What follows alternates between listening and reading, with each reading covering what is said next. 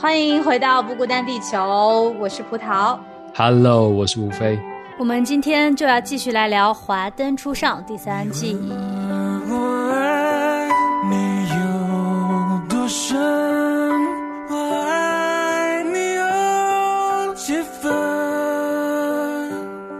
们上一周聊了整一个第三季，都是聊的我们觉得很亮眼的人物，但其实我觉得这部剧最重点突出的还是 Rose 妈妈这个人。因为上期我们也讲了，就是感觉唯一的败笔是把 Rose 这个人写的太好了。我看了好多对 Rose 的评论啊，真的都是很负面的，也就是说，哇，一朵白莲花，到最后所有人都是呃有污点，就是他一个人感觉。特别特别好，包括江汉这个人，很多人就说第三季是为江汉洗白。我觉得这些人到底有没有在看懂这部剧在讲什么？就是因为这里的人我觉得很真实，所以说你根本就不能说是什么洗白，因为每个人真的是有自己不同的心理的路径，就是他成长的这个背景。今天就来聊聊这个 Rose 跟江汉吧。嗯，Rose 跟江汉的之间的关系。以及苏跟江汉，苏妈妈跟江汉之间的关系也很值得对比。然后基本上，哦，就像我上一集最后说的，就是呃，本身这个编剧在写的时候就参考了张爱玲的这个《白玫瑰与红玫瑰》。那其实《白玫瑰与红玫瑰》最重要的就是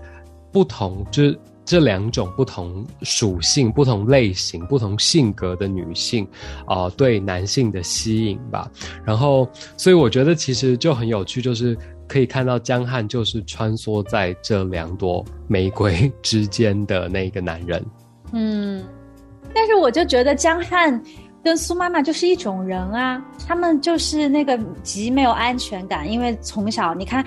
这这季也交代了很多江汉他在育幼院这个孤儿院长大的一些过往啊，也看得出来他就是一个。没有安全感、缺乏爱的这样子一个人，虽然在幼儿园，这个校长好像对他都特别好，但是他有很多言语，他的透露出，他就觉得自己要靠自己啊，我要证明，让所有人看到我一也是可以的。我虽然一手烂牌，但是我可以过得好，就感觉他还是一个很孤立无援，然后要用自己的外在去证明一些东西。其实我觉得内心是极度缺乏。呃，自信和安全感的这么样一个人，我觉得跟苏妈妈是挺像的。一开始他选择苏妈妈，我还有点奇怪，因为我就觉得他只是纯渣了。但是我后来第二季他有一段对 Rose 妈妈的告白之后，我就发现其实挺合理的。他应该是天生就是向往这样子，就是 Rose 这种愿意相信爱情，有这么多活力，有对人生充满了这么多阳光的这样一个人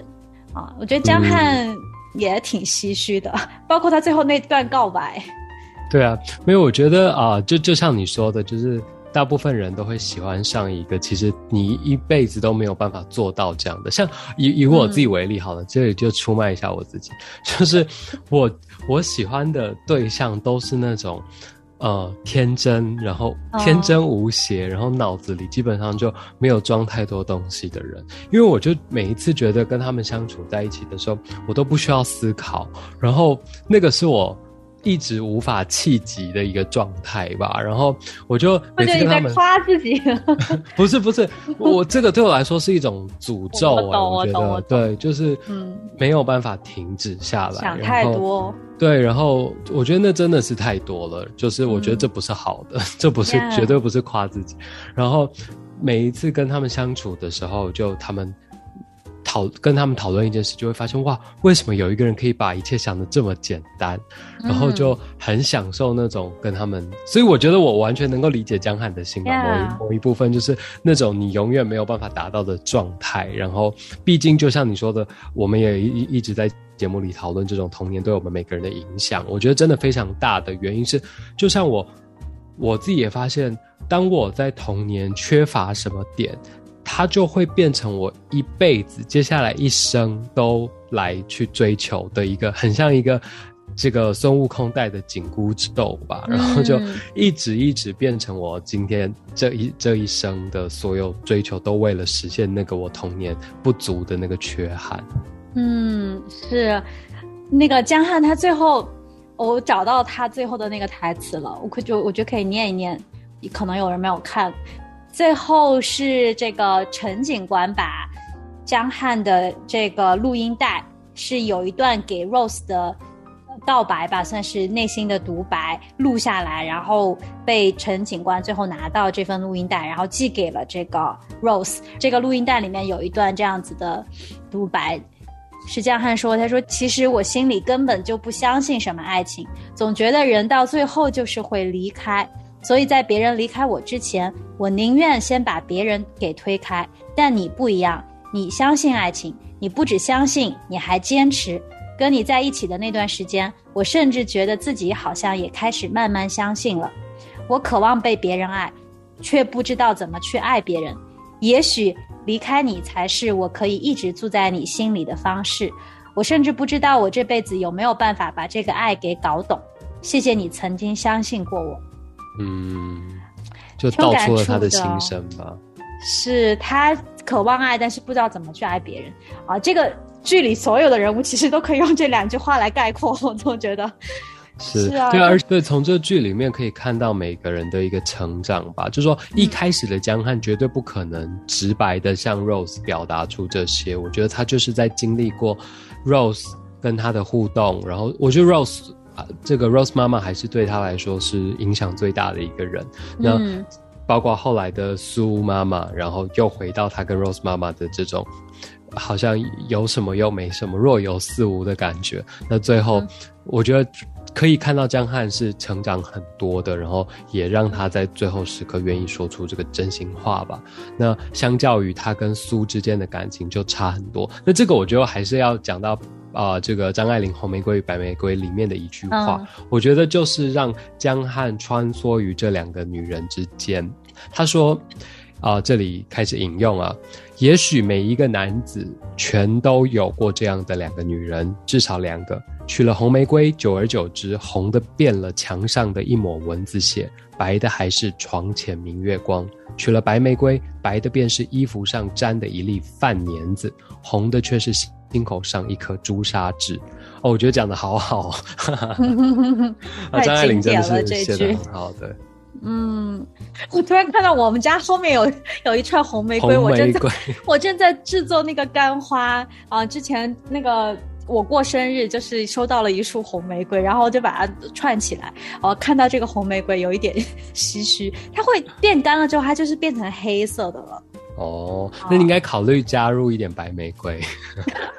对啊，但是直男的审美就是没有给我搭配好一串红的，到时候全部变黑了，好吧？我我可能是那个红玫瑰，然后取了红玫瑰，现在现在感觉是蚊子血的感觉。对对对对对，一直想着他心头上的这个床前明月光。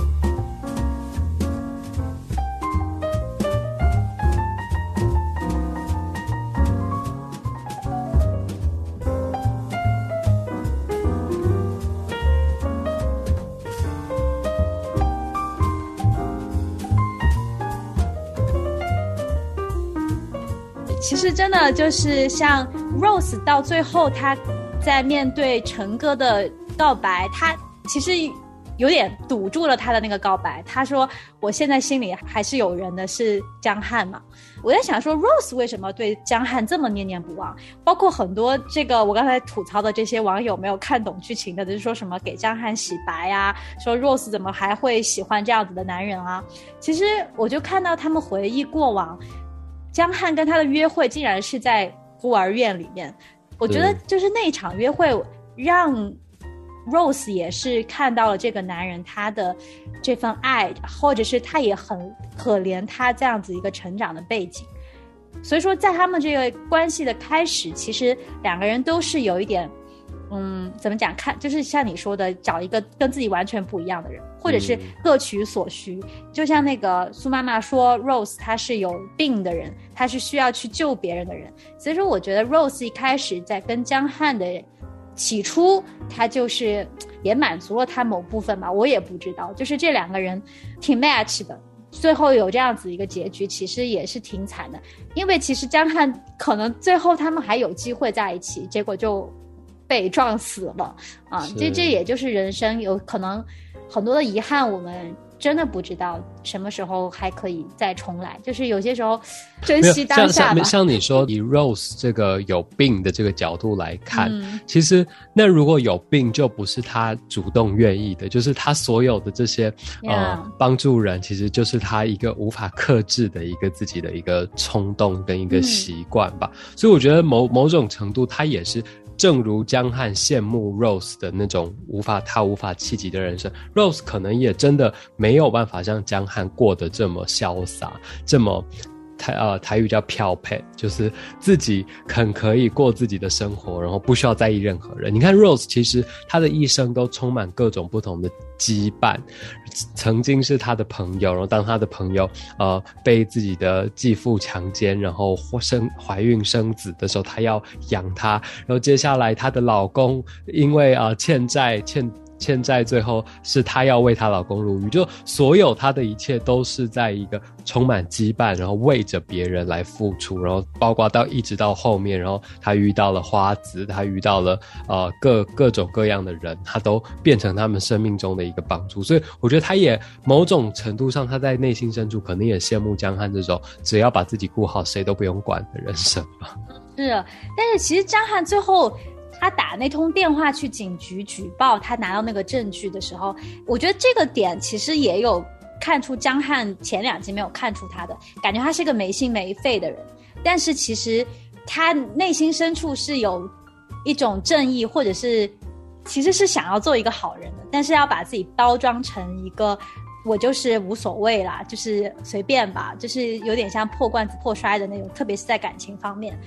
这个江汉之所以让两个女人都这么为他着迷，其实他身上有某种气质，就是，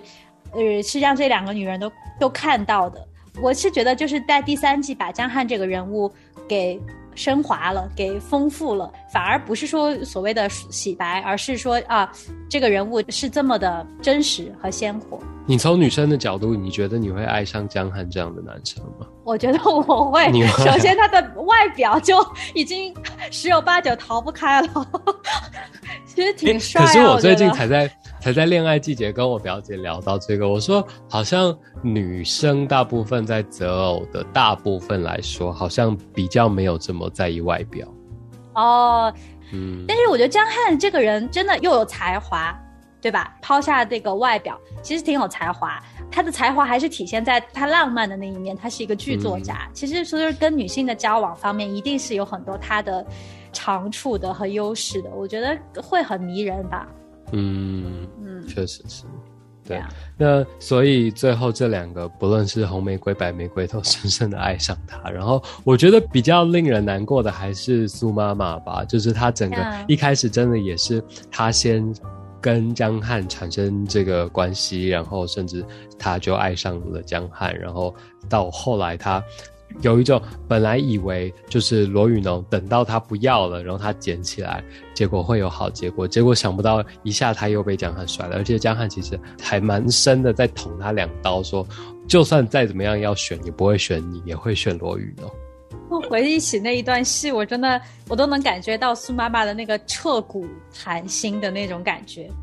其实江汉这个人对比的是那个陈警官，对，你是说陈哥是不是？哦，他不叫陈警官，他叫潘警官。潘警官，我就说哪里不太对。潘文哦，潘文成，潘警官，陈哥，我觉得就是也是爱上 Rose 的这样一个男人，也不叫爱上吧，我觉得就起码他们从一开始就有点小暧昧，一直到最后。陈哥，我觉得对比江汉来说，他就是一个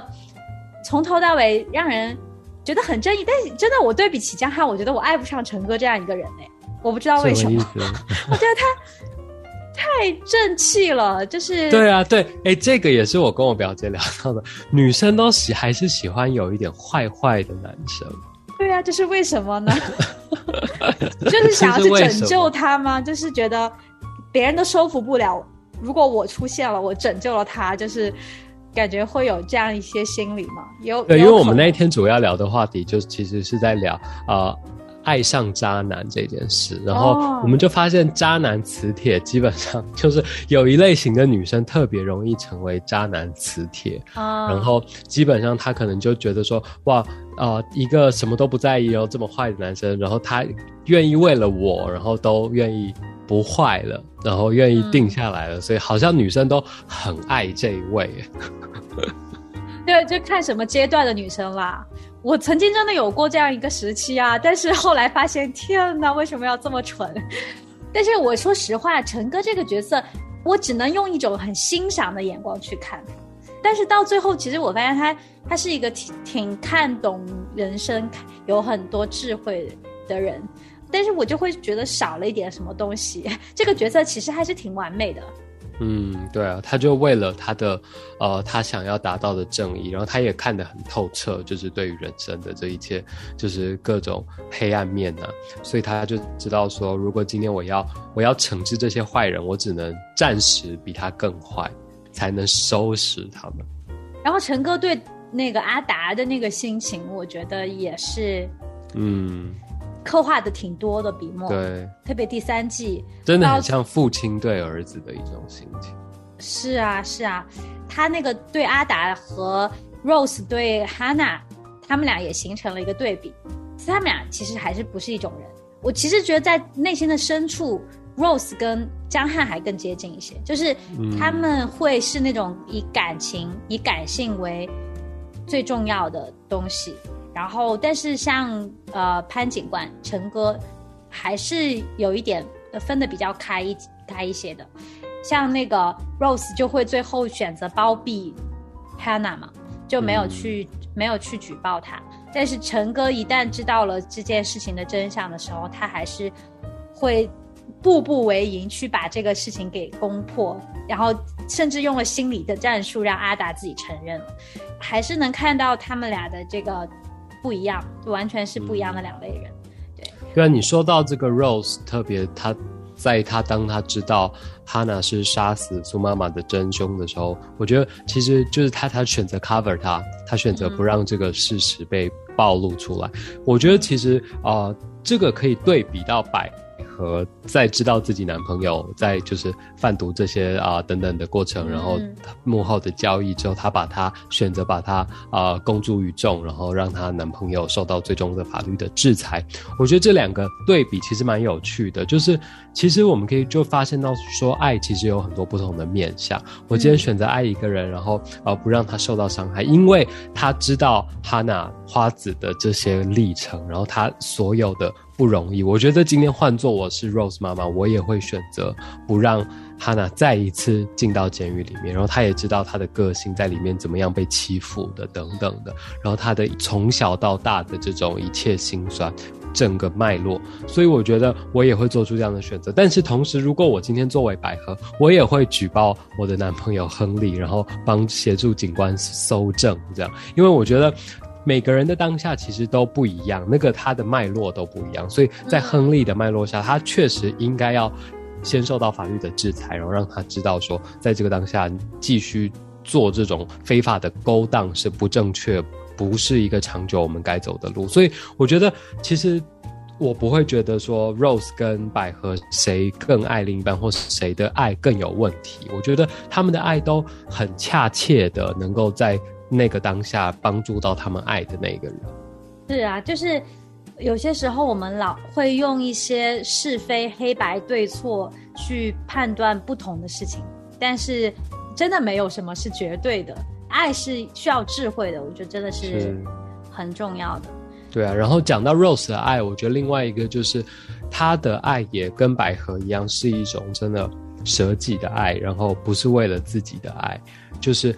特别是表现在他的母爱，他对他的儿子的这件事情上，当他的儿子要被他的所谓这个亲生父亲抢走的时候，Rose 其实她当然最不舍得啊。这个你想想看，Rose 基本上后来也就是说为就说为为了丈夫去坐牢之后，整个人生就。重心只放在他儿子身上，然后所有的努力都是为了照顾好他儿子。然后他也有一个非常孝顺的儿子，然后于是他们两个其实真的是很密切的母子关系吧。然后两 两个都很为彼此着想，甚至当这个啊苏妈妈要把他儿子带走去日本的时候，他儿子也说不行，我一啊他已经没有你了，我不能让他再没有我，所以我要留下来陪我妈。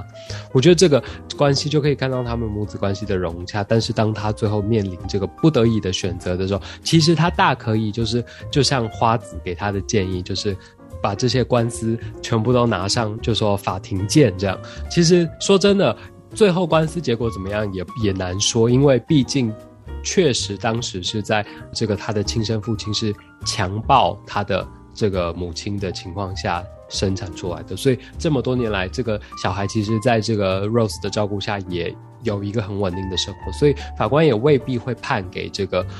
禽兽般的父亲吧。所以，但是就是他只为了保护他的小孩，让他的小孩不要受到伤害，然后的情况下，我所有考虑都是为他小孩而放弃掉自己的这种痛心。你看他基本上。在隔天上班，整个哭到都没有办法工作，是一个你知道 out of control 的状态。但是他却为了他的小孩考虑，然后不要让他受到伤害，不要让他呃面对这么难面对的现实，然后甚至对他的人生往后造成很大的影响，而选择自己那个刀子是划在自己身上的。嗯，他跟紫薇的那那场戏真的是。他们两个的互相的那个爱，哇，太浓了。就是你刚才说到 Rose 这边，我就想要说紫薇。我看紫薇那场戏的时候，我想到的那个是个亚伯拉罕献以撒，我不知道为什么，就是以撒特别有信心。就紫薇说：“我不相信你说的那些，就是我觉得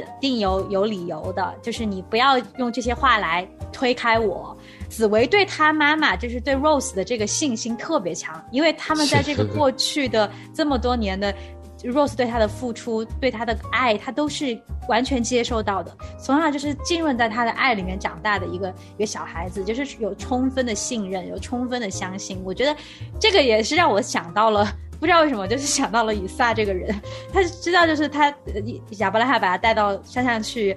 他还甚至就把绑在那儿哦，就是他真的就没有过。没有过什么话哎，我真的觉得有些时候我自己好想有一个让我这么可以依靠的人。我不知道，我没有过这样子的亲情，我其实还挺羡慕他们之间，虽然没有血缘关系，但是能够这样子彼此的相爱，我觉得真的是很好，很感动。嗯，我觉得那一场戏也是唯，应该是唯一我。在第三季当中特别鼻酸，然后要落泪的戏吧。嗯，然后特别就是，就像你说的，就是紫薇对她妈妈的这种，真的是信心很强大。然后，而且你看她说的话，真的是非常超龄，就不是十四岁小孩可以说出的话。然后这种说，哦，我知道你一定是不得已才要把我送走，但。不管那个理由是什么，我都愿意，就是相信你还是爱我的。然后我觉得哇，这种感情真的，所以我就很很感动。然后特别也就是说，从台湾跟我妈一别，也已经快要一年多了，这样我就特别想我妈。那个时候就觉得，对啊，因为我觉得我可以对比到我我自己跟我妈的关系也是这么的亲密吧。我觉得在这个世界上，我可能最亲密这样的关系，然后。完全相信他就是爱你的，就是我妈吧。所以我觉得透过这个 Rose 妈妈的母爱，也可以真的看到每一个母亲对自己小孩的这种付出。当然，我觉得有时候也会用一些错误的方式来表达爱，以至于造成彼此亲子间的误会。但是最后，我们应该挖掘出那个最真诚的那种爱，然后来表达给对方。就像江汉，不要等到最后才说出真心话嘛，就一开始就把那些真心话都让对方知道是最好。对，但前提我觉得就是，当我们都没有受过伤害，就是一个完全敞开的状态。但是我觉得人真的很难，就是因为原来的所有的遭遇、所有受的痛苦，导致了我们现在有这样子的一个畏缩和采取这样的沟通方式。其实这是一个圈呐，如果自己看不到、看不透的话，真的很难跳脱出来。没错，这个点的其实就可以印证到这个剧中另一个人物季妈妈的身上。你看季妈妈其实常常要表达的都是对他们那个酒店啊各种小姐的关心，但是她的表达都是用另外一种语语境的表达，说啊你们在干嘛呢？什么赶快收一收啦，我们要去吃东西了啊，然后我请客了。为什么你不能好好的表达说，哎你们今天一定很累了吧？然后我想要请大家吃饭，就都是我觉得他蛮代表这种传统。华人的长辈的吧，就是永远的爱都只能用，而你为什么还不去读书啊？或者或者你怎么还不睡觉啊？就是你就希望他睡觉，你就好好的跟他说，哇，我觉得你今天读的好累哦，你要不要早一点休息？我觉得为什么华人永远跳脱不出这种 沟通模式，真的是蛮可惜的。你家里人跟你沟通，应该不会用这种方式吧？对，我觉得比较少。比较不是，但是我偶尔难免还是会有这种沟通。我每次听你就是义愤填膺的为大家伸冤的时候，就总感觉是你的自己的经历，就是觉得哇，你都可以体会到我们这种小孩子的痛苦，真的是很不容易。是我真的是我家里就是这样子跟我说话的。对啊，而且我觉得如果我家是大概。Fifty percent 百分之五十的话，很多家庭我朋身边朋友的家人都是用大概百分之两百的这种逆向操作在对待他，然后就是完全不是说出自己心里真正的关心跟那种爱，然后都要用一种责备啊，或者是一种听了就让人觉得口气上很不舒服的话来来表达爱。是是是，就像鸡妈妈看到 Rose 在哭，然后说。要哭就哭大声点儿啦，反正外面也听不到。对啊，就是他其实是关心他啦，就是想要他好，但是他必须要用这种方式才能说出口。哎，说到这个季妈妈，我们好像上一期也没有怎么提到她。她这个人为什么这一季会怀孕？在医院的那一场跟 Rose 的对话也蛮值得咀嚼的哦。他就说，说每一个人都是要经历这些苦难啊，生老病死啊，就只会越来越习惯。然后每一个人都是一样的，然后他就说，他就不明白为什么上天要跟他开这种玩笑，就从头到尾他的人生就没有好过，这么大一把年纪了还跟父母住在一起，然后他心爱的男人要回日本了，然后自己还留下了他的孩子，要自己一个人抚养他，他就是说了很多的抱怨，但是我真的是觉得他这段话可以触动很多很多人的心，我觉得很多人可能就是活在这样一个现实，一个不知道为什么的一个现实里面。但是季妈妈最后她，我觉得她在光在这个这家夜市酒店里面，她找到了支撑她可以走过去，让自己有寄托，有支撑她的力量，可以把他的人生 lift up 的这样子一个动力。就是这这是让我看到这个剧里，我觉得唯一的亮光。但是我觉得还是挺可悲的，就他们只能寄托于这些，其实也是很飘渺不定的，就是这些人。小姐，他们现在看起来很好，但是真的不知道以后会发生什么。就是，其实我觉得他的这个大灾问，如果我们常常也可以有这样子的提问，呃，就是说不定会找到更好的答案。其实就是这位神吗？是。最后，你是不是也想聊一聊 ICO 这个人？特别因为你刚刚讲这个话题，我想到 ICO 其实有讲一句，他说，哦，他觉得感觉这个世界。每个人都有自己想去的地方，朝着某个目标前进，但是到底要去哪里，根本没有所谓的目的地，不是吗？然后他的同学这个何雨恩，他最后也勇敢跟他告白的这个对象呢，他就回复 ICO 说：“我觉得不是，当你遇到一些事，心里面就会产生某种感觉，那些感觉会把你带往某个地方，当下可能不清楚，但有一天你回头看的时候，你会发现所有事情都一点一滴的连成线，通往某一个地方。我想呢。”那就是所谓的目的地吧。我觉得这句话是我对我来说也算是我人生的一个总结吧。到目前为止了，还没有真的总结的总结，就一个小结。对我来说，真的是每一次我都。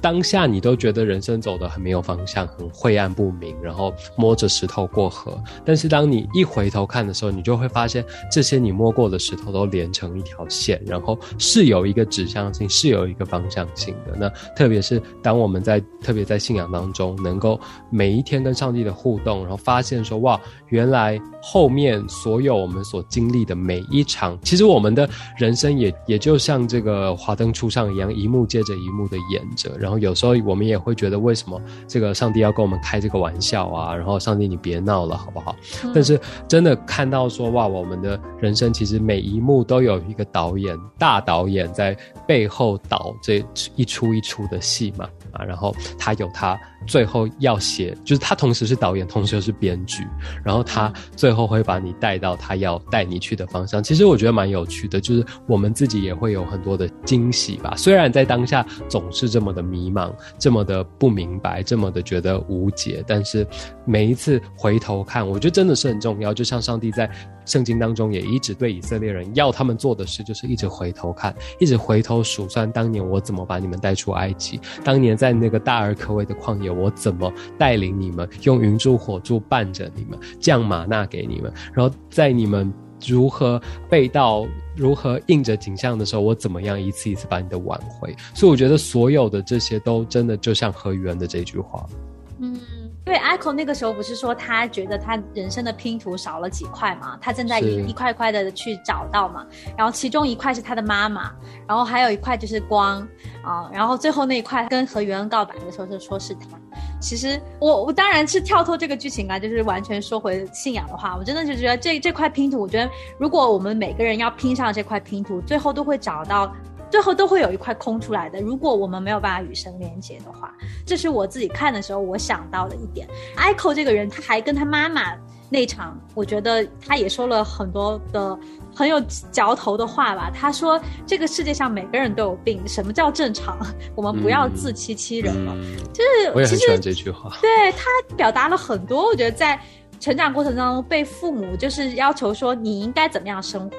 你应该过一个什么样子的人生啊？这样子的人生才是正常的啊，才是好像说出去不丢脸的人生。但是有这样子的一个正常的人生吗？什么是正常的人生？我觉得在那场戏，他抛出这个问题的时候，我真的很有感慨，因为到现在我走的路真的是。我没有跟你聊过，好像我原来为什么会读法律系？其实我一开始被录取的是跟你一样的科系，是英文系。读语言的，然后呢，我就自己跑出去旅游了一趟，回来发现家里人通过各种关系帮我把专业调到法律系了。哇，我真的好生气，那个时候我真的气到不行，但是没有办法，那么小的年纪你能做什么抗争呢？所以我就后来就好好读完，读完然后大家就给我安排工作，就是要去律所啊，要去实习啊干嘛的，我就偏不，所以说我就必须要出国，出国最后读了自己的这个媒体的科系，所以说最后还是没有走上他们要为我。规划的那条路，但是我现在我觉得自己很开心啊，很知足啊，就所以说，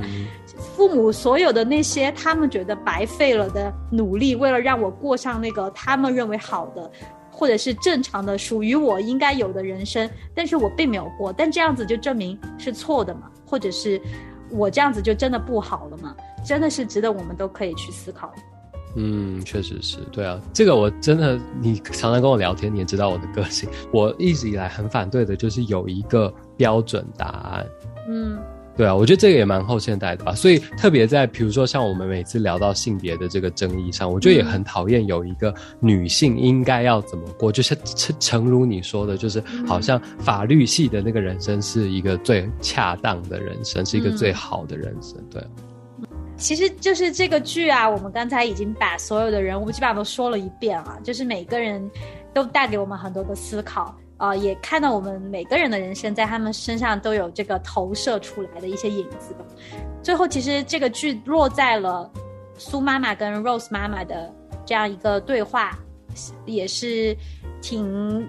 催泪的。我觉得有一点强行催泪的感觉，但是其实还挺有必要的，就是。这两个人虽然是已经生死永隔了，但是有一个内心的释怀和释放，可能是 Rose 自己想象的，也有可能是真的在这个苏妈妈到了最后人生的最后阶段，她可以想明白的一些事情。嗯，然后我真的觉得，我我我个人倾向是，我觉得那其实是呃 Rose 的一个自己的自我和解，对他想象出来的苏在跟他对话，他需要这样一段，对他需要是在最后的时候，他们那个苏妈妈有问 Rose 是不是宁愿你的人生没有遇到我，大概是这个意思。然后 Rose 就说他觉得他觉得不后悔遇到他，就是他的人生就是因为遇到他才展开了这么多后面一系列的精彩的冒险，然后遇到这么多人跟他一起经历这么多事情，他觉得他不会再去呃选择说。呃，抹掉他这个人的记忆，或者是不遇见他，我觉得这个也是有点像刚才 Echo 说的，就是我们总好像要去过一个很完美，好像很所谓正常的人生。在 Rose 看来，其实我们看来 Rose 这个人生哇，真的是跌宕起伏，就因为他遇到苏，然后最后还要被卷进这么复杂的一个这个经历当中。我觉得每一个人的人生，他要走哪一步，就有点像你刚才说的摸着石头过河。就这些所有的一连串的经历，都会组成我们的生命，我们成为什么样的一个人。其实没有什么后不后悔，或者是有没有什么是更好的可以选，而是这些所有的，就是组成了我们现在自己，就是都是值得感恩的事情。嗯，没错，真的也像罗宇农说的，就是 Rose 最后这里，呃，他跟宝宝的这个这段对话，他也很遗憾说，啊，他跟苏妈妈在还没有和解的机会都没有，然后留给彼此的只有怨恨的时候，他就死了，这样再也不会回来。那宝宝也就跟他说，我们只能避免这样的事情再度发生，好好珍惜你现在所在意的人，不要让那个人成为你人生当中的下一个后悔。对啊，我觉得这真的很重要，就是我们常常在啊各种繁琐的人生当中，我们就活着活着，我们就忘记了那些其实在我们生命中的人，然后我们也没有把他当人看。我觉得我们常常都把。身边的人当工具，你不觉得吗？我觉得我自己也常常这样，就是啊，我无聊的时候，他可以跟我说几句话，或者我我今天需要什么帮忙的时候，他马上就来。就其实我们都把人工具化了，而没有真的把他视为一个跟我一样的人。然后他也有他的各种情感需求，他也有他的各种呃，在生命中的各种故事要等着我一起陪他去见证吧。所以我觉得这真的共勉之吧，我们。嗯，好的，今天也聊差不多了，最后。用这个一句台词来说，我觉得这个这句台词也给我留下很深的印象，就是好的坏的都让它过去，过去了就是好事啊，啊，就是感恩现在我们每一天，呃，回头看有些遗憾，可能就是让它留在那里，但是以后不要再留遗憾，也不要再有后悔的事情，就是过好我们当下是最好的，好吧？那就谢谢大家的收听，我们就下一期再见喽，拜拜，拜拜。主面前，细细数算神的恩典，我才明了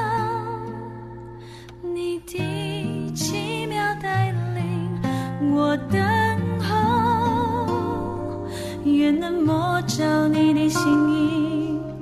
未来的路，愿走在你旨意中，献上我